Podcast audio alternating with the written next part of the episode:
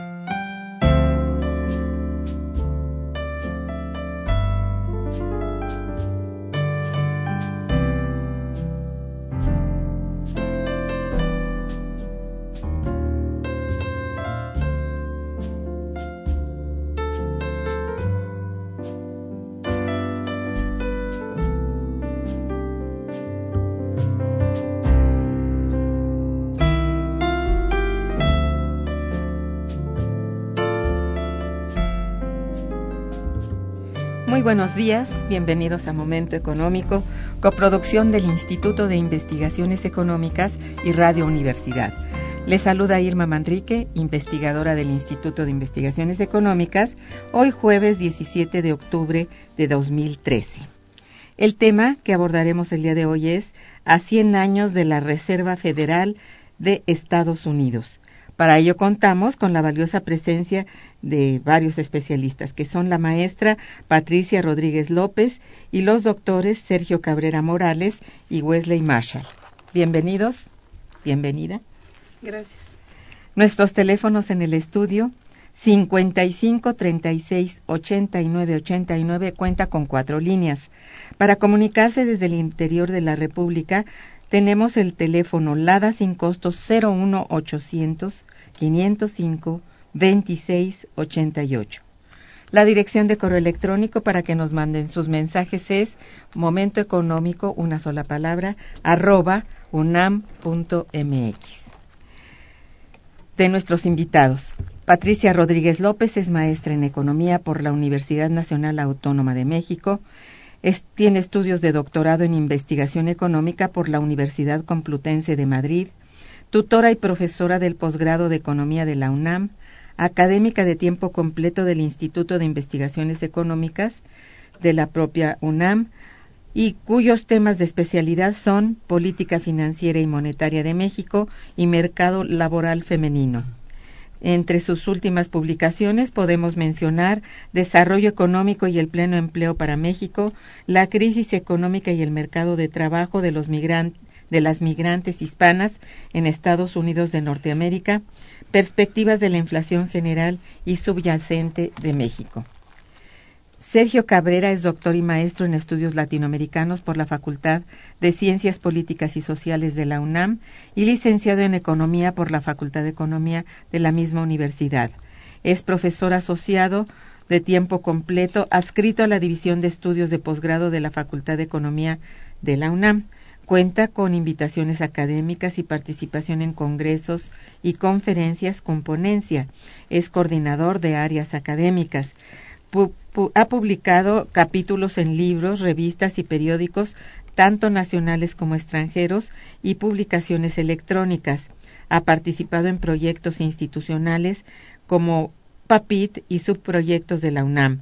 Es actualmente director de Ola Financiera que aquí nos dice www.holafinancieratodoJunto.unam.mx para que ustedes tomen enseguida nota y vean eh, la revista electrónica. Wesley Marshall es licenciado en Ciencias Políticas por el College of William and Mary del estado de, Virginia, Estados Unidos. Obtuvo su doctorado en estudios latinoamericanos por la Universidad Nacional Autónoma de México y realizó una estancia de postdoctorado en la Facultad de Economía de la UNAM. Actualmente es profesor investigador de tiempo completo en la UAM Iztapalapa y miembro del Sistema Nacional de Investigadores. Es secretario técnico de la revista electrónica o la financiera y responsable del Centro de Estudios Financieros y Económicos de Norteamérica. Wesley ha participado en varias conferencias nacionales e internacionales y tiene artículos publicados en revistas especializadas y en libros colectivos. Es autor del libro México desbancado, causas y consecuencias de la pérdida de la banca nacional. Bien, después de haber presentado a nuestros estimados em, invitados, tenemos pues que uno de los instrumentos de análisis económico contemporáneo con el que cuenta nuestra Universidad Nacional Autónoma de México como publicación cuatrimestral y digital es la revista Hola Financiera, la cual está al alcance del público en general a través de la página que mencioné hace un momento, pero que repito, www olafinanciera.unam.mx. En esta ocasión, el número 16 correspondiente al último cuatrimestre del año 2013 está enfocado justamente a la conmemoración de los 100 años de la fundación de la Reserva Federal de Estados Unidos. Y para hablarnos de ello es que contamos con pues con la presencia de, de ellos que son miembros destacados del Consejo Editorial de dicha publicación, a quienes, bueno, ya presenté y que en este momento les pido que en primer lugar recuerden a, nuestro auditorio el objetivo de este de esta publicación.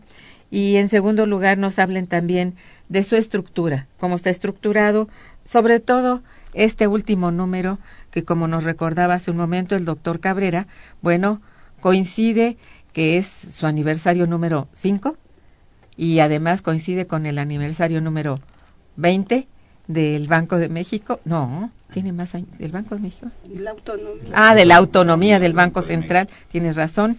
Y bueno, los 100 años de la Fed, o sea, del Federal Reserve. Bueno, pues entonces les dejo la palabra.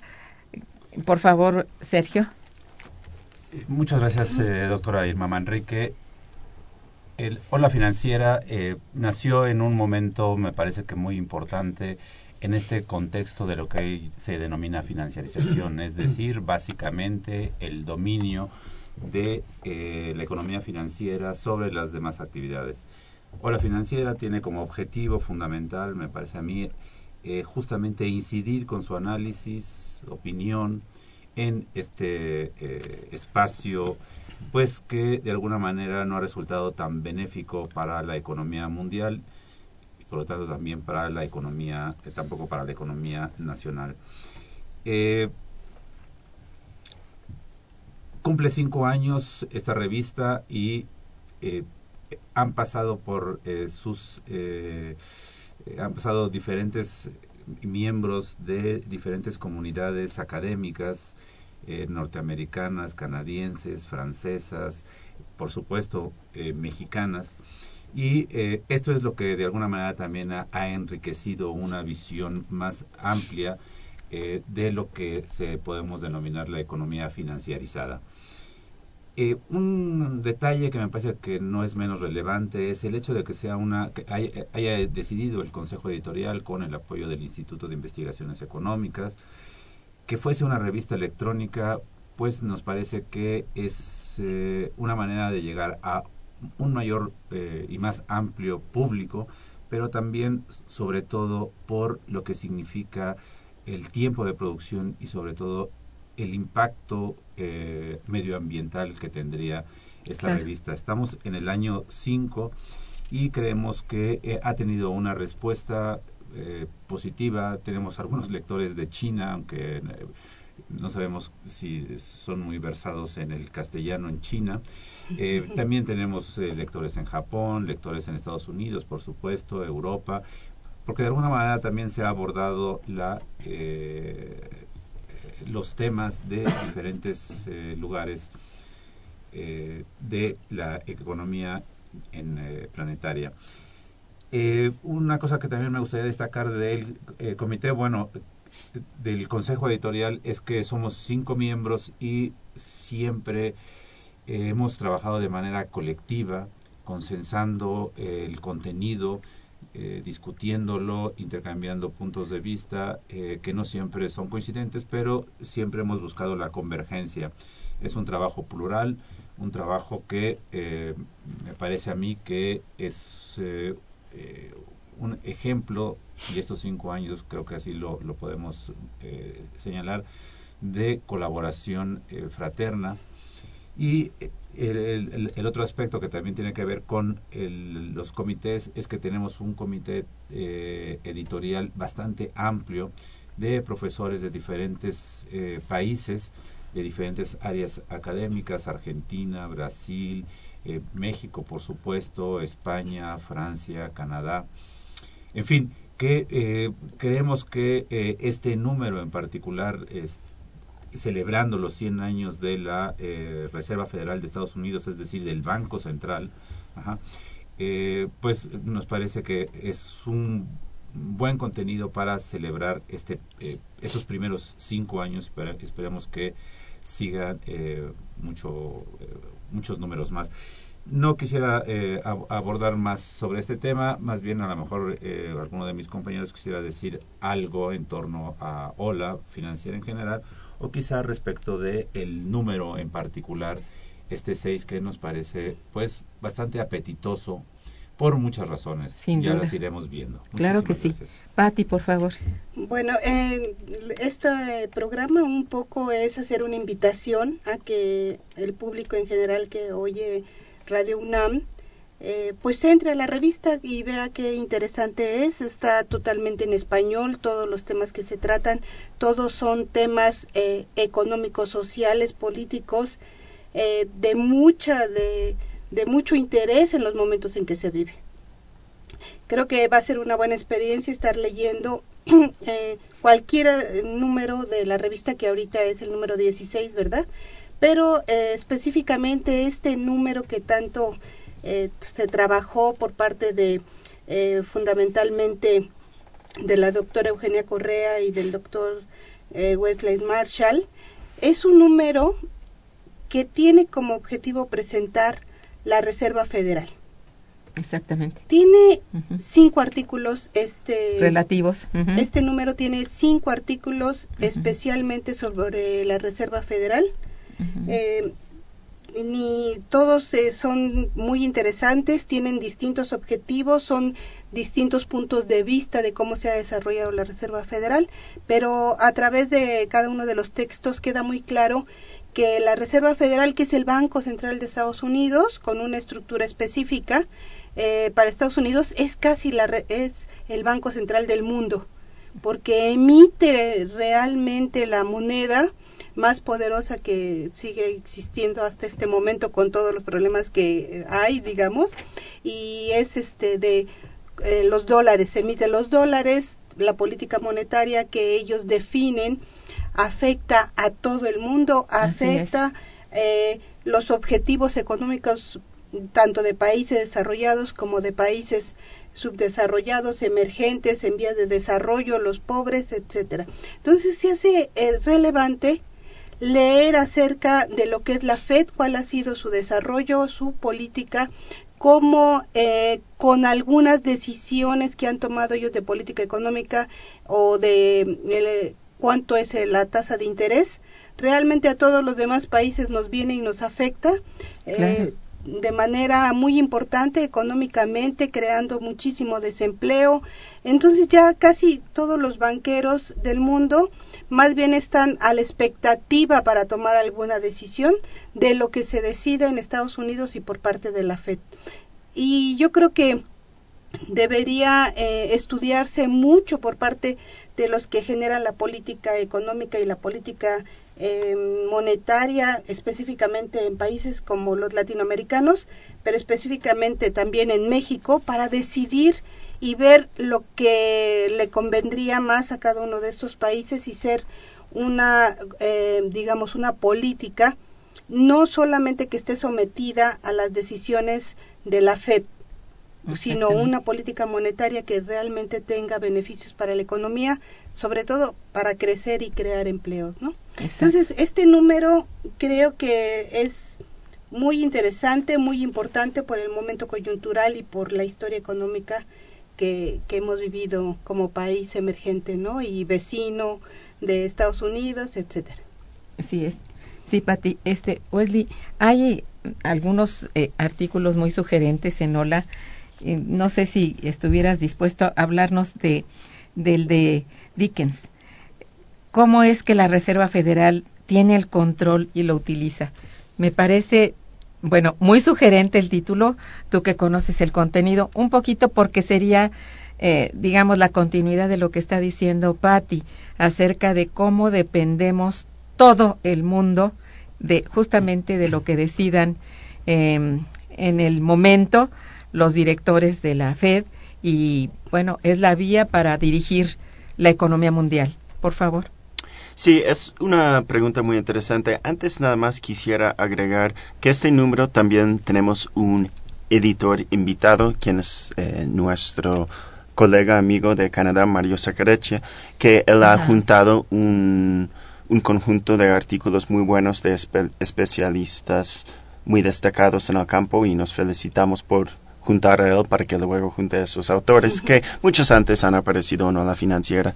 La otra cosa que quise mencionar brevemente, yo creo que para quienes nos están escuchando y que están en la docencia o la financiera, para mí es una herramienta didáctica excelente porque luego sufrimos del problema que primero los trabajos académicos tienden a tardar un poco y tiene este rezago con la realidad. Como ustedes pueden ver, si tenemos en el momento el aniversario 100 y los otros aniversarios en este número, pero en otros casos también realmente tenemos em, artículos que están hablando de la actualidad, como dice Patti, todo en español, todo gratis, realmente es un lujo para nuestros alumnos y que luego cuando a veces escasean las, las otras opciones para, para dar material de didáctica en clase.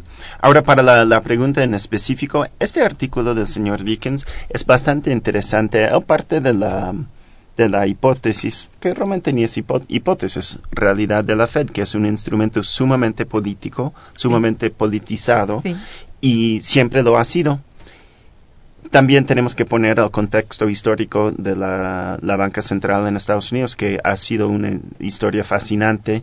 La Fed es la tercera de Estados Unidos, pero cuando había, era colonia también había otro banco central. Entonces siempre ponen un banco central, le quitan y parece que por la misma razón, que el poder se concentra en los bancos y ahora que tenemos la ubicación geopolítica de Estados Unidos, que es en el centro, en la cúspide del poder mundial, porque es máximo potencia, yo diría monetaria, que en esos momentos de financiarización es lo que más importa.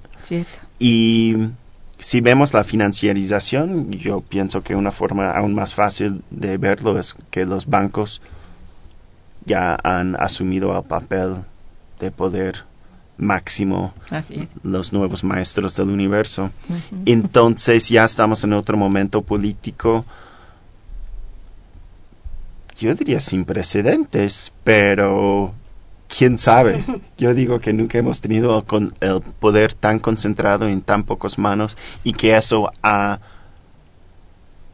captado eh, una parte tan grande de toda la actividad humana del mundo y saber qué pasa. Sí, esto de cómo se utiliza su control, esto me parece interesante. Respecto al, título que tiene el artículo, ¿no? ¿Cómo usa el control el, la Fed?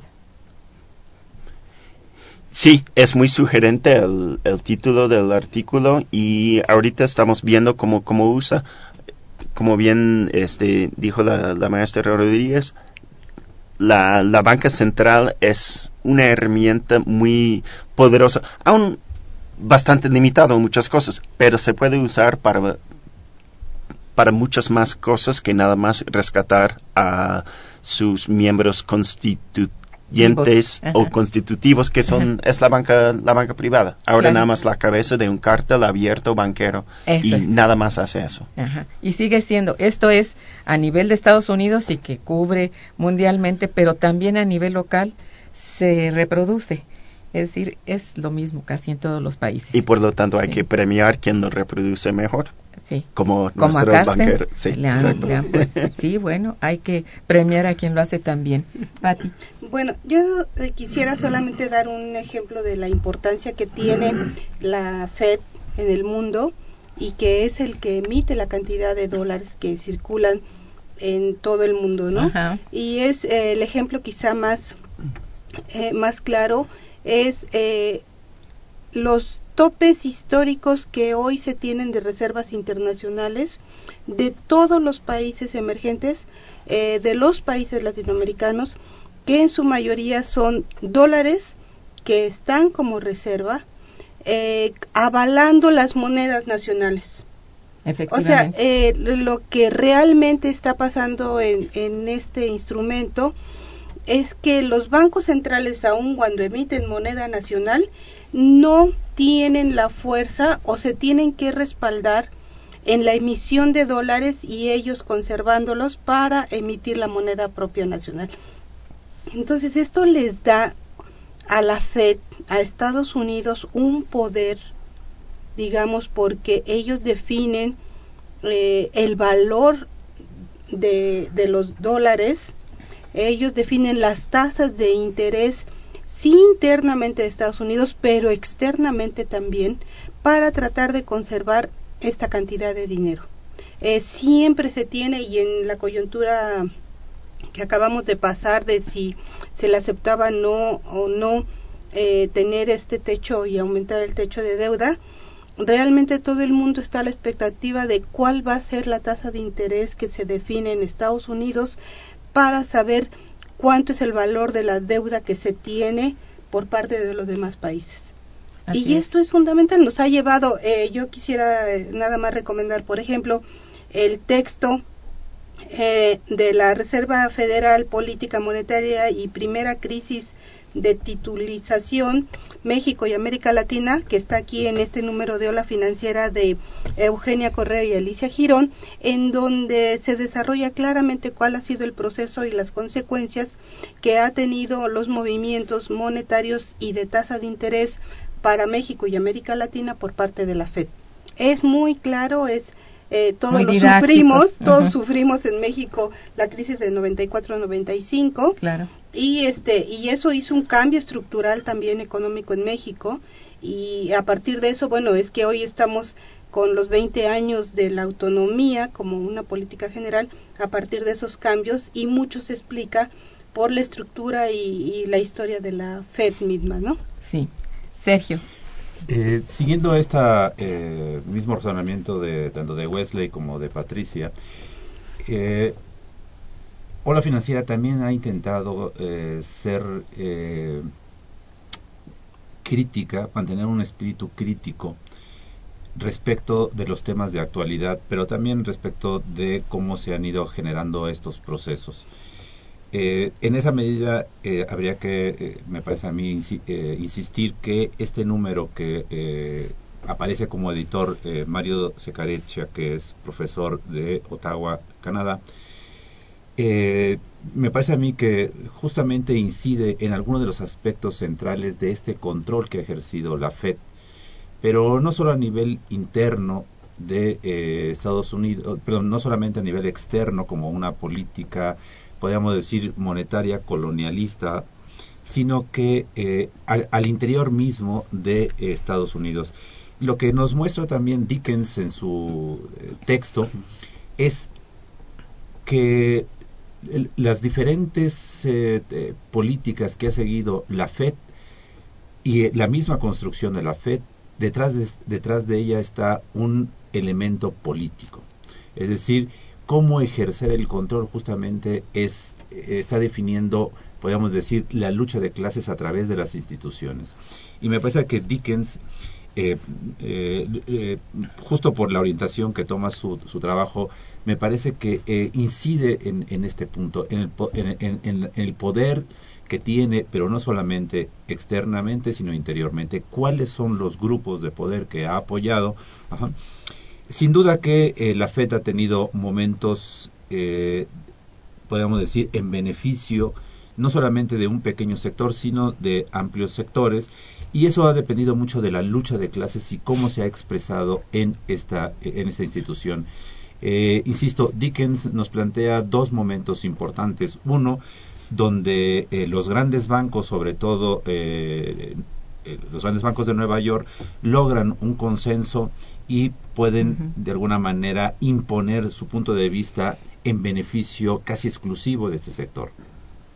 Pero igualmente las condiciones de los años después de la Segunda Guerra Mundial eh, el contexto social, el contexto político, permite que también la FED realice un trabajo por eh, el contexto de lo que sucede en la sociedad, eh, tenga una serie de políticas económicas que inciden en el beneficio de mayores sectores de la sociedad. ¿Qué es lo que nos deja ver Dickens y que me parece a mí que podría ser perfectamente proyectado hacia qué es lo que está sucediendo hoy en el Banco Central Mexicano, es decir, en el Banco de México, es que, primero, el, Banco de México está representando ciertos intereses muy eh, reducidos, pero que eh, hay la posibilidad que el contexto social, el contexto político, pueda hacer cambiar esta eh, insistencia en los últimos casi ya 30 años de una política que está, haciendo, está yendo siempre en contra de las grandes mayorías. Y creo que este es uno de los aspectos que Dickens eh, nos eh, puede mostrar muy bien de, a través de cómo ha, cómo ha sucedido esto en, en Estados Unidos y cómo de alguna manera las expresiones sociales, las expresiones políticas pueden incidir sobre las instituciones y que no es necesariamente un problema estrictamente técnico, un problema estrictamente teórico, sino que tiene que ver que cuál es la orientación que debe de perseguir una institución que sí, en efecto, siempre está defendiendo los eh, derechos de los grandes propietarios del dinero, pero que como institución nacional debería también de eh, ser parte de el, eh, un instrumento para el desarrollo económico y social del país, que quiere decir de todos los mexicanos. Esto es cierto. Bien, vamos a hacer un breve puente musical y regresamos. Quédense con nosotros. Está escuchando Momento Económico.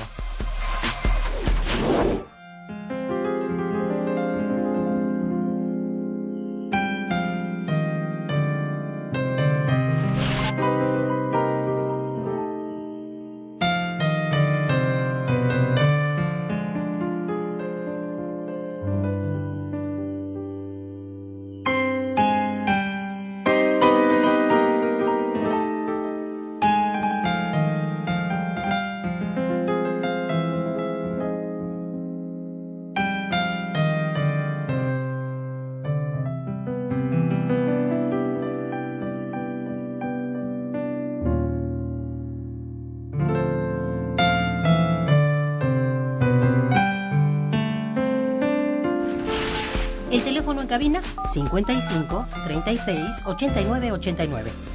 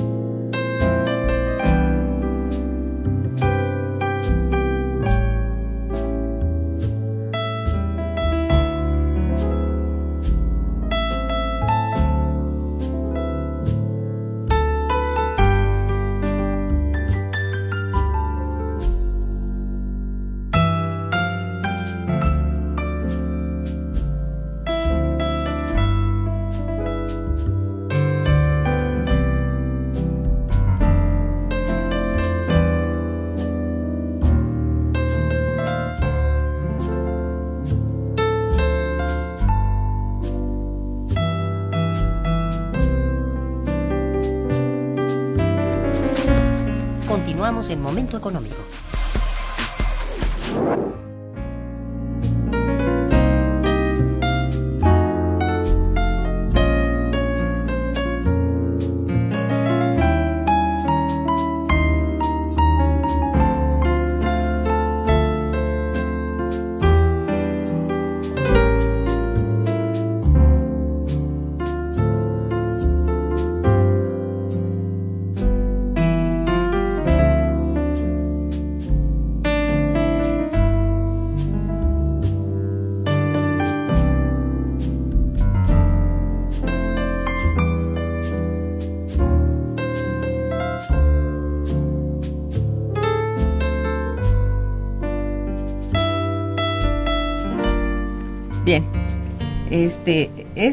Muy interesante lo que está sucediendo en la actualidad y es complejo. Es difícil, digamos, encontrar raíces, eh, sobre todo de decisión, porque parece que la toma de decisiones la puede hacer el, el que está a la cabeza y no es totalmente cierto, ya que se trata de varios directores que tienen que eh, bueno, discutir y asumir la, lo que supuestamente es mejor para el país, que no necesariamente por los artículos que están aquí, al parecer hay intereses eh, particulares que influyen a veces más eh, sobre las decisiones, sobre la toma de decisión.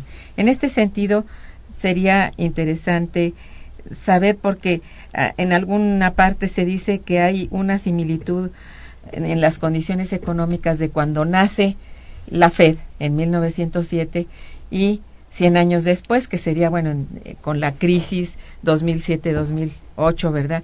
Que surge justamente en los Estados Unidos, ¿no? Entonces, eh, ¿es, cierto esta, ¿es cierta esta similitud o cuáles son los hechos que la hacen eh, de algún modo este, parecida al menos, ¿no? Bueno, eh, hay una larga historia incluso dentro de la colonia norteamericana, donde ya existían bancos, eh, una especie de banco central. Eh, recordemos, bueno, el primer banco central importante que realmente asume estas funciones es el Banco de Inglaterra. Sí. Estados, Unidos, Estados Unidos o las 13 colonias en ese momento pues tienen una cercanía en no una cercanía, más bien diríamos una dependencia férrea del Imperio Británico. Ajá. Eh, de- después de la independencia, Estados Unidos tiene una tendencia muy acelerada al crecimiento por varias razones.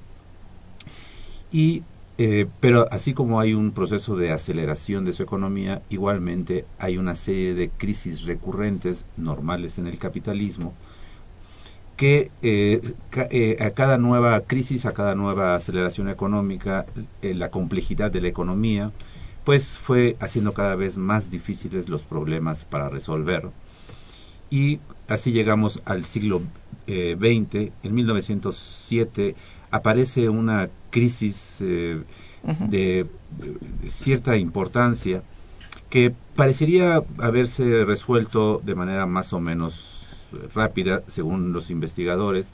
Se trató básicamente de que la Cámara de Compensación de Nueva York no podía actuar como prestamista de última instancia en las corridas especulativas y no eh, eh, pu- pudo haber dado un, un- resolver este problema. Sin embargo, el conflicto de intereses entre los diferentes bancos eh, permitió que los bancos eh, mejor situados tuvieran una actitud, podemos decir, poco solidaria en este contexto de crisis y aprovechando la debilidad de sus competidores, eh, no actuaron de manera, podemos decir, eh, solidaria, cosa que el capital o el sistema capitalista es muy difícil que lo haga en condiciones de eh, crisis.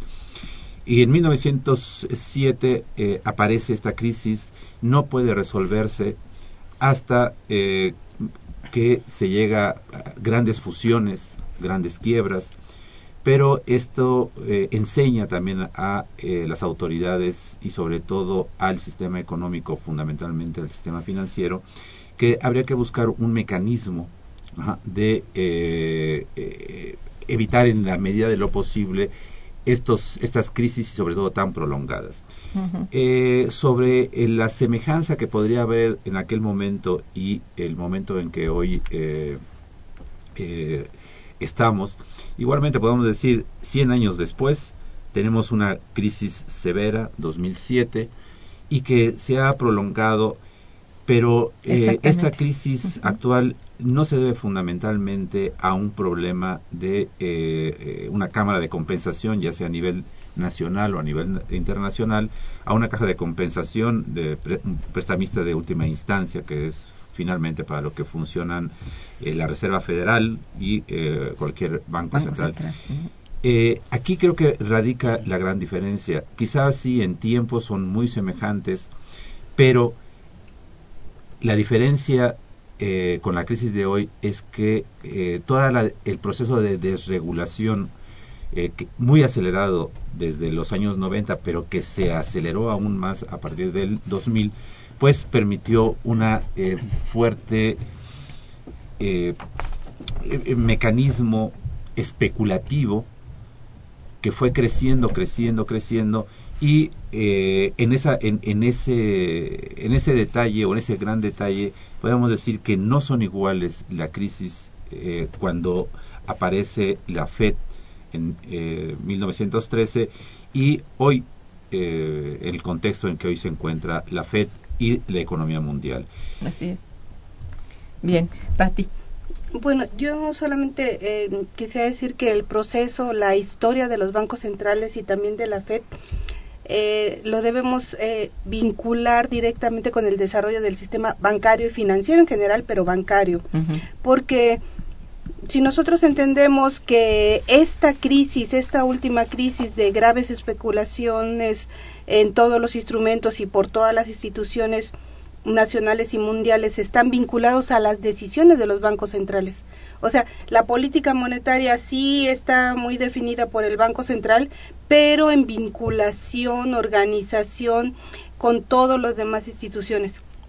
Este proceso eh, que, que existió en los años 90, que nosotros lo conocemos muy bien, acerca de eh, cómo se liberalizó todo los procedimientos bancarios y qué es lo que nos lleva hoy a esta grave crisis, Deber- deberíamos estarlo buscando en las transformaciones de los bancos centrales. El haber perdido objetivos de crecimiento y de empleo Así es. que En la autonomización, ¿verdad? Sí, y que hoy está en discusión nuevamente Claro. y en la transformación de estos nuevos bancos. Entonces, eh, leer y entender eh, por parte de académicos bastante eh, relevantes eh, este número 16 de Ola Financiera, leyendo la historia de la FED vinculado con el mundo y específicamente con América Latina, nos da una nueva visión de cuál debe ser la transformación de estos bancos centrales y entender por qué tiene tanto peso la Fed. Exactamente. Wesley,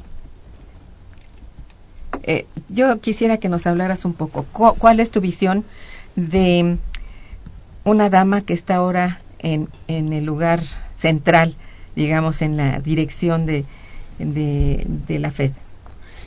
Eh, eh, sí, por favor. Sí.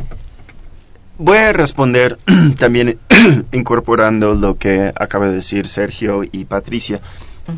Porque creo que es, es muy relevante también, porque a todas luces esa señora que se llama Janet Yellen parece que no tiene vínculos fuertes al mundo de los banqueros, que es una gran diferencia a sus antecesores. Pero, ¿qué puede hacer realmente? Cuando, unos pocos años antes de asumir la, la jefatura de la Fed, nuestro amigo Bernanke dice que en un- una comida de honor de nuestro gran amigo Milton Friedman, que gracias al señor Friedman y sus enseñanzas no vamos a hacer el mismo error otra vez. Y cuando habla de ese mismo er- error, habla de lo que estaba diciendo Sergio hace un minuto, que en la crisis de 1907 no Ujú. hubo prestamista de última instancia, hubo Sí. crisis, bueno, hubo, pero fue Pero privado. no lo ejerció. Sí, bueno, ahí podemos debatir, pero luego también en la en la Gran Depresión, que también es un punto muy debatible, porque Sí. Friedman en su famoso libro la historia monetarista está mintiendo de todo. Hasta sus colegas, sus fans dicen que estás mintiendo de la historia, señor, pero eso es la metodología de ellos. Pero su argumento fue que la, la, Fed no respondió con fuerza suficiente y no es el caso en la crisis actual. La Fed actuó con todas sus herramientas, hasta inventó nuevas herramientas para rescatar a los bancos. Y como bien dice Patricia, la Fed está íntimamente ligado con los bancos. Entonces, ¿qué tenemos ahora? Para contradecirme y lo que estamos diciendo, la Fed es casi impotente ahora porque siempre pedimos a nuestros bancos centrales que el dinero sea más barato y accesible para el desarrollo de todos los países. Pero es en el punto más barato y más accesible. Nada más se está acaparrando todos los bancos este, comerciales. Entonces estamos en los límites, ya tiene poca potencia. Entonces ese señor llega y ya no funciona mucho su, em, su institución. Lo que necesitamos es más política fiscal es la única solución. Pero hay una posibilidad interesante. Ya en cuanto a, mm, a poder estimular la economía, no puede hacer mucho. Pero si ustedes en el público no saben que la Reserva Federal también es una entidad regulatoria, se puede perdonar porque hizo el mismo error un otro amigo, Timothy Geithner, cuando estaba compareciendo ante el Senado y hablando de su puesto anterior de presidente de la Reserva Federal de Nueva York, la más potente, él dice, yo nunca fui regulador, que habla mucho por su actitud en sí, pero la Fed sí es una entidad reguladora y si esa señora empieza a ejercer las leyes del país, va a ser otro gallo, que nos canta, porque todos esos bancos son criminales y están constantemente violando las leyes. Si ella se pone a regular, aplicar las leyes, eso sí hay una puede ser un cambio de dirección de la Fed interesante. Así, si se faja bien las enaguas, como decimos aquí, ¿verdad? Es probable. Permítanme que este agradezca a nuestros radioescuchas que ya han empezado a llamar al señor Oscar Iván Sánchez, al el señor y la señora Román, a José Guadalupe Medina, que felicita el programa, pero mucho a los invitados, ¿verdad? Y hay una pregunta dirigida al doctor Wesley, de Oscar Iván Sánchez. ¿Qué impacto tendrá en la Reserva Federal lo que ahora está ocurriendo en Estados Unidos en relación con el peligro que representa acercarse a la zona de default al no haber un acuerdo en el Congreso para incrementar la capacidad del gobierno para endeudarse? Señor Wesley. Pues es una pregunta interesante porque representa una realidad actual muy interesante. Pero el papel específico de la Fed ahí, no sé cuál sería. Digo, en cuanto al, a techo, al techo de la deuda, eso realmente tiene que ver con el tesoro. Y Bueno, sí. Sergio, si me puedes ayudar un poco. al parecer, hoy, eh, bueno, de acuerdo a lo que dice Wesley, en, efecto, más bien es un tema propio del Tesoro más que de la FED. Eh, pero como ya muchos eh, habían, eh, hasta los apostadores ya habían señalado que era muy probable que se resolviera temporalmente, ¿Cómo nos, fue? Nos despertamos en la mañana con que ya, por lo menos hasta febrero, hasta febrero sí. está abierta el techo y se revisará más adelante. yo quiero regresar al punto que tocaba Wesley hace un momento sobre eh, la nueva directora del Banco Central Euro, eh, norteamericano, la Fed. Y eh, desde los años 80 del siglo pasado apareció esta moda de que los bancos deberían de tener una autonomía. Hora Financiera, en, varios, en este número, varios de sus colaboradores, Jane Darista, Mario Secariza, eh, la BOE, en fin, varios eh, eh, académicos han estudiado y lo que han planteado es que la autonomía realmente no ha sido un elemento definitivo en la política antiinflacionaria, por ejemplo. Ha, habido momentos en que los bancos centrales están alimentan, han alimentado, el Banco Central Europeo, la Fed, han alimentado las posibilidades de la inflación y no ha habido inflación. Lo que quiero plantear es que justamente eh, el hecho de que eh, la señora Jane llegue ahora a dirigir la, la Reserva Federal quizá no dependa tanto de su estatus institucional, que sin duda tiene cierta relevancia, pero no es definitivo, me parece a mí, en el futuro inmediato. Porque, eh, pues, la, historia lo ha comprobado.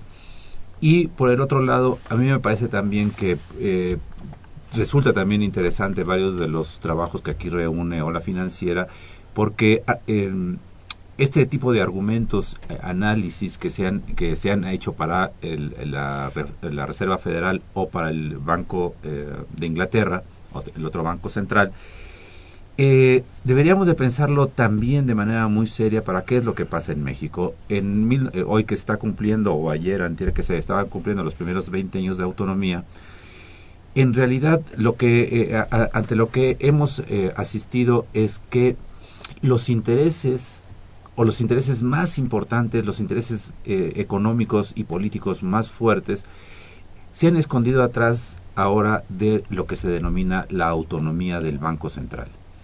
¿Qué quiere decir? Que ahora me parece a mí que la eh, imagen de una autonomía del Banco Central está ocultando los verdaderos intereses de los grandes eh, empresarios, de los grandes banqueros, del sistema financiero, porque ahora quien hacia donde se dirige la mirada es hacia la autonomía y no hacia lo que están haciendo los bancos. Cosa que sabemos perfectamente bien que en México esto ha estado sucediendo. Quien está dictando finalmente la política es el sistema financiero y no es el Banco Central. Por eso me parece que es importante este, este, esta, esta reflexión de Wesley sobre eh, eh, la cierta distancia que tiene la nueva directora del Banco Central de Estados Unidos y con las posibilidades, aún siendo teniendo un estatus de autonomía, pues podría seguir generando posibilidades para acabar con dos grandes problemas que hoy enfrenta la economía a nivel planetario, a nivel de cada sociedad, el problema del desempleo y el problema del crecimiento como únicos mecanismos para poder salir de esta crisis. Me parece que no hay otras otras posibilidades más que estas dos. ¿Querías decir algo, Pati? Sí, no, totalmente de acuerdo. Yo este, creo que sí estamos en un proceso de cambio de los bancos centrales. Creo que sí va muy unida la política eh, monetaria con todos los intereses fundamentalmente de los bancos y si pensamos en los bancos de México el 85% de los activos son extranjeros. Entonces sí se debe de observar como que es una política monetaria digamos más general y global pero que sí deberíamos de retomar la discusión acerca de la función de los bancos centrales de su instrumentación de política monetaria, de sus objetivos. Exactamente. Eh, porque que deberíamos de pensar en aquella crisis eh, anterior en el que posiciones que ahora se llaman este keynesianas, neokeynesianas, este poskeynesianas, todas tienen que retomar la idea de un pleno empleo, de un empleo masivo que genere y fortalezca este sistema, ¿no? Realmente y, no afecte tanto como actualmente estamos sufriendo tanto desempleo. Hacemos un pequeño corte musical y volvemos. Está escuchando Momento Económico por Radio UNAM.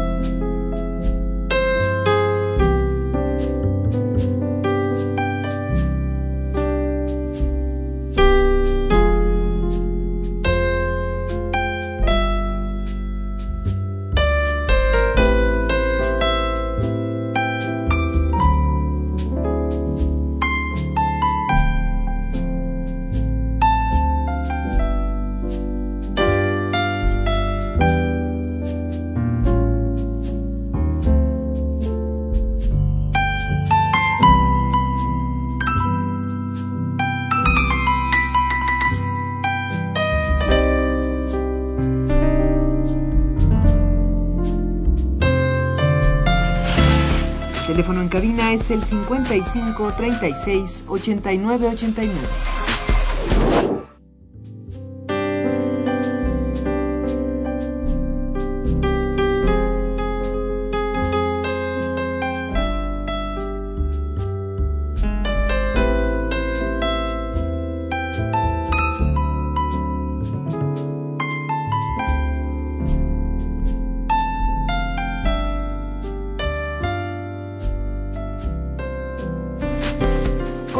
Continuamos en Momento Económico.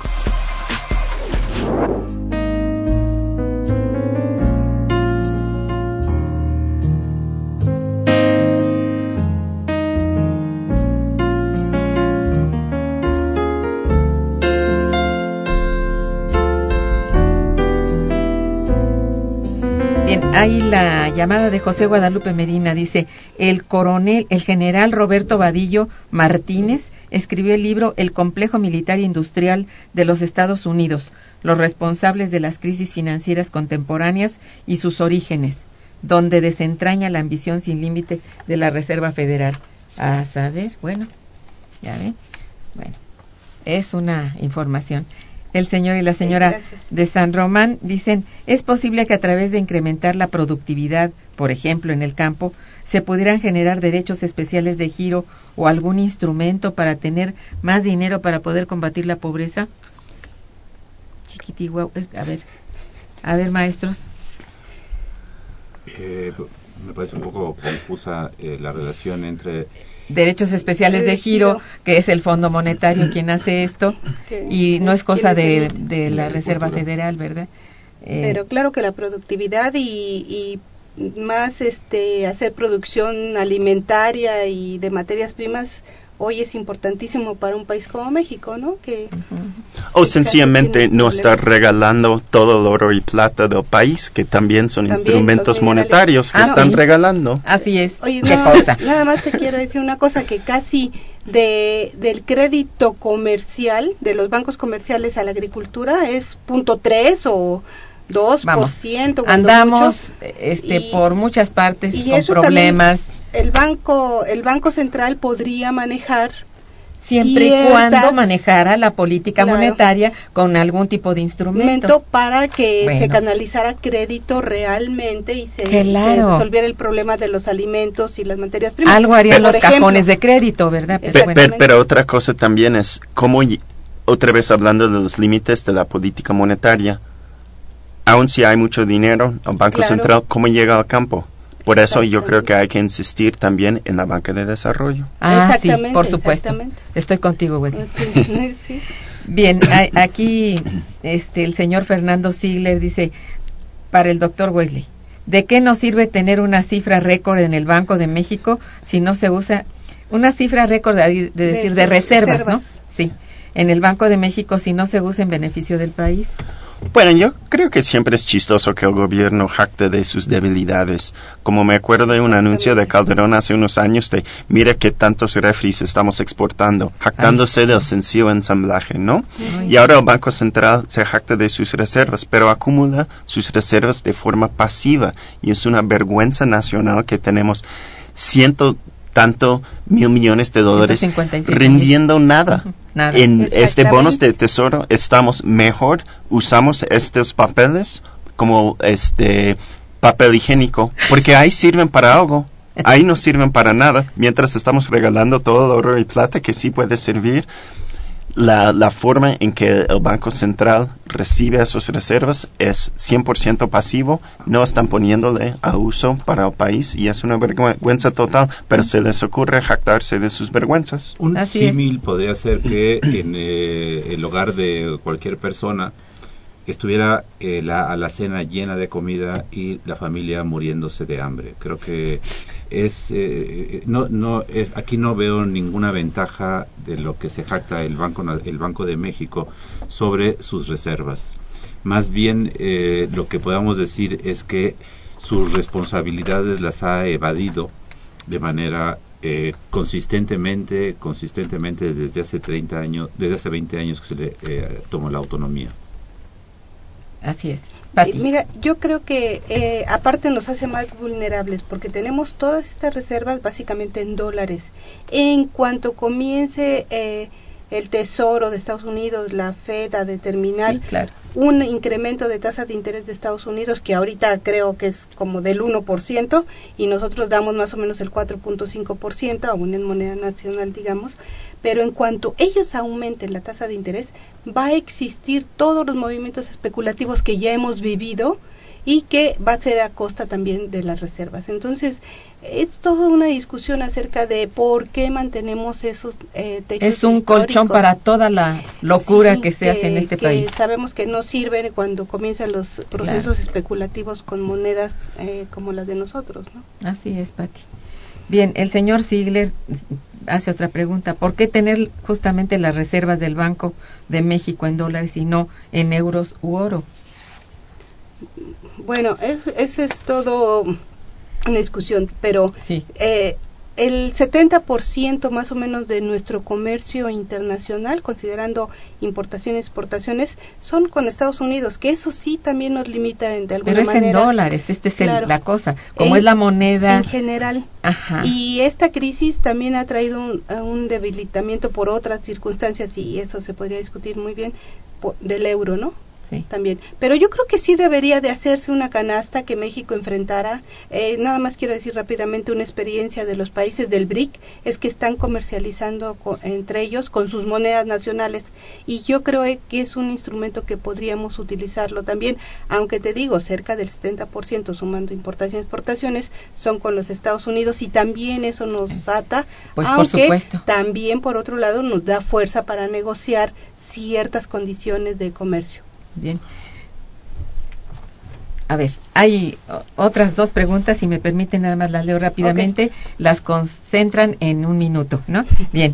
Ay, es que ya se nos fue el tiempo. Bien, Agustín Mondragón dice, el problema económico del mundo se encuentra en que los banqueros, incluyendo la Bolsa de Valores, no se preocupan ni les interesa ser financiadores y programadores de una economía nacional. Están jugando el papel que jugaron los hacendados en la Edad Media, las tiendas de raya en el virreinato, y esto nos lleva a la esclavitud, que a través de los gobernantes vende patrias imponen a los creadores de la riqueza, que son los obreros, campesinos, amas de casa, y se les está dando un sesgo en la economía a costa de que no producen, que no entiendan de trabajo ni de crecimiento y solo les interesa su individualidad, el consumo y sobre todo la corrupción que han logrado forjar en las instituciones del mundo. A ver, ya. Bueno, rápidamente, yo, yo lo que digo ahí, eh, el problema es que no son de los bancos ni de los especulativos, sino del Estado nacional que se les permite. Si se regulara, si se establecieran las condiciones eh, claras, no importaría que fueran nacionales, extranjeros, lo que fuera. Se les tendría que imponer un marco normativo Sí. regulatorio que tuviera objetivos nacionales de crecimiento y empleo. Es cierto. Bien. Eh, Querías, eh, bueno, este, bueno, la última que es el señor Javier Marín, que felicita mucho al programa y a los invitados. Dice, China está lejos aún de poder ejercer como Banco Central del mundo. Bueno, está bien. ¿Pueden decir el título del disco? Pues hay, este, se llama Jazz es el disco. Y bueno, la última, ya, ahora sí, la última, porque ya no tenemos más tiempo más que de leerla. Felicidades a ustedes, dice, en un movimiento internacional que también ya tiene siete años en México, que llamamos de crecimiento, promueve salirnos de la economía que tanto daño hace al igual que los economistas. Así que somos los dañosos aquí. Bueno, ya nos dijeron dañinos. Entonces, eh, les agradezco muchísimo su presencia en el programa. Les felicito por los cinco años de Ola Financiera. Sigan adelante. Es realmente muy importante la revista y muy necesaria para, para todos los que no puedan comprar una revista de papel y que además eso es este ambiental, ¿verdad? Mejor leer en la computadora, que también si cuando se echa a perder también hace daño al ambiente. En fin, pues muchas gracias por estar aquí con Gracias nosotros a ti, Irma. Muchas hablando gracias, de la Reserva Federal. Es muy importante el tema, hay muchas cosas que no podemos ver de pronto, pero es muy cortito el programa. Haremos otro sobre el Banco de México. Perfecto. Bueno. Nos invitas, por favor. Sí, a es por eso estoy sugiriendo. Muchas gracias pues por su presencia, muchas gracias a nuestros radioescuchas por su interés y su y sus preguntas, su participación. Gracias a Socorro Montes que está en los controles técnicos, a la producción en manos de Santiago Hernández y Araceli Martínez. Eh, coordina y conduce Irma Manrique, quien les desea muy buen día y mejor fin de semana. Gracias.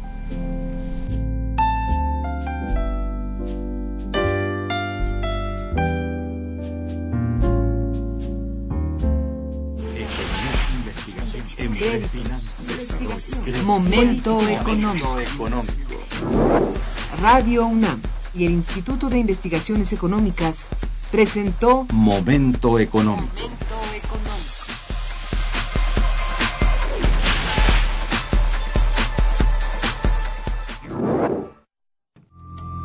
Ráfagas de